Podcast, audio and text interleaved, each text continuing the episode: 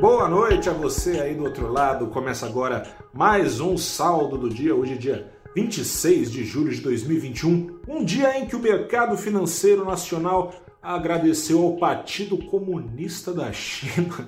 Que história é essa? Calma, não fique nervoso. Calma, você vai entender. Acontece o seguinte: lá na China, enquanto a fadinha dava andava de skate, coisa e tal. Eu fiquei acompanhando, tô com sono do caramba, né? Acordei cedo hoje, porque fiquei acompanhando a fadinha.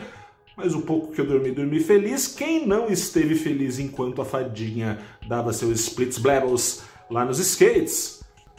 Era o investidor do mercado chinês, pelo seguinte, o Partido Comunista da China, que governa com mãos de ferro, a segunda maior economia do mundo, soltou uma lista de intervenções na economia de lá, dentre as quais as empresas, olha só, as empresas de educação privada não podem objetivar lucro.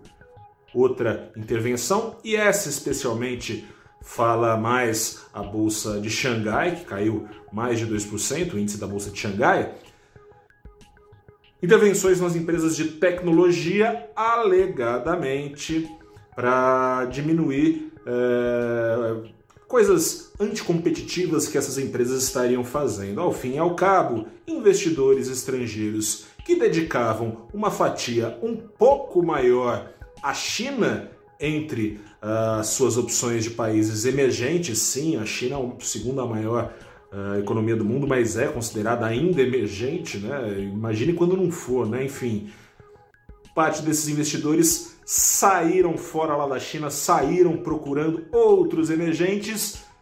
Brasilzão, velho de guerra, Bolsa do Brasil ainda bastante descontada, bastante barata em relação às demais bolsas emergentes, se deu bem, a ponto de 49 das 84 ações do Ibovespa terem caído, mas o índice tem apontado para cima em 0,76%, porque dentre as poucas ações que subiram estiveram justamente as portas principais de acesso, seja de saída, seja de entrada, hoje muito mais de entrada, da Bolsa Brasileira. Ações da Vale subindo mais de 2%, ações da Petrobras subindo mais de 2%, ações dos bancões também no azul, junto delas as ações ligadas aos preços do minério, o que dá uma totalidade de 43%, são 14 ações aí no total, ações vendedoras de aço subindo também, são 14 ações das 84, mais 14 ações com peso é, considerável entre as 84, com esse peso de 43% puxaram o Ibovespa para cima 0,76, enquanto o dólar caiu quase na mesma intensidade, 0,71%.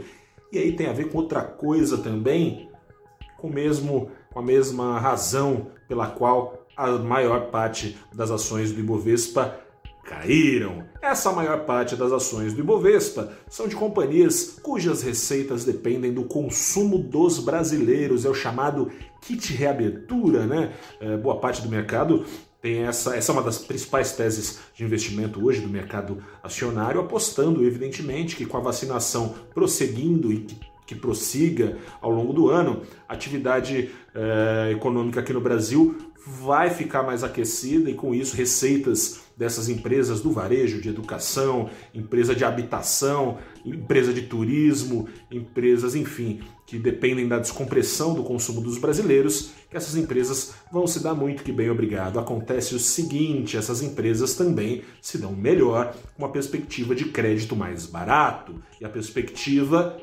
é que o crédito fique mais caro, perspectiva na comparação com a das semanas anteriores. Como você bem sabe, se não sabe, não acompanha aqui o nosso saldo do dia, acompanhe sempre, depois de cada pregão, o saldo do dia do valorinvest.com.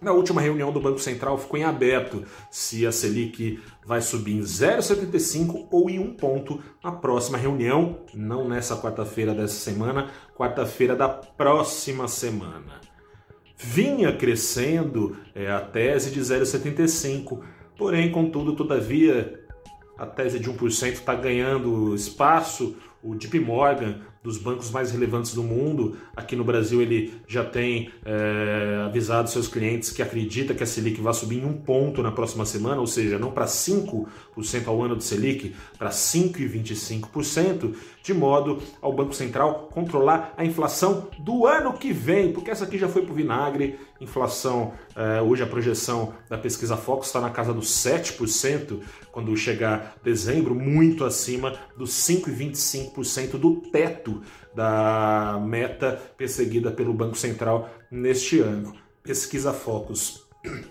Dessa manhã mostrou um puxãozinho para cima já na projeção de inflação para o ano que vem, projeção que tinha sido recuada, voltou a subir, muito em função de uma inflação que esperava-se já em queda nesse mês, PCA 15 da semana passada demonstrou que não veio queda, pelo contrário, veio acima, quer dizer, veio uma queda aí em relação ao último mês, mas veio acima do esperado, com foco em habitação, por exemplo, gás subindo, é, energia subindo, água subindo.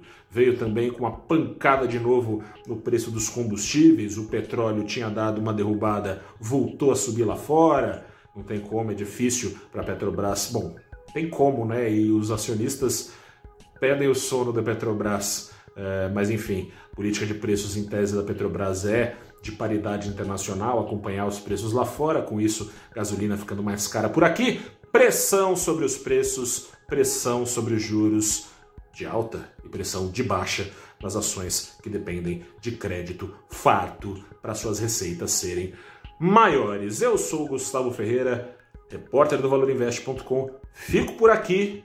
Grande abraço a você. Vamos ver o que acontece. E hoje teve essa alta, é bom lembrar, um volume de negociação ainda muito reduzido aqui no Brasil. Hoje não chegou nem a 16 bilhões. A média do mês de julho é disparadamente a mais baixa de negociação dentre os meses desse ano. Vamos ver se tem motivo para aumentar esse fluxo. Grande abraço para você. Se cuide, a pandemia é bom lembrar, não acabou, use máscara, coisa e tal. Tchau, tchau. Boa noite.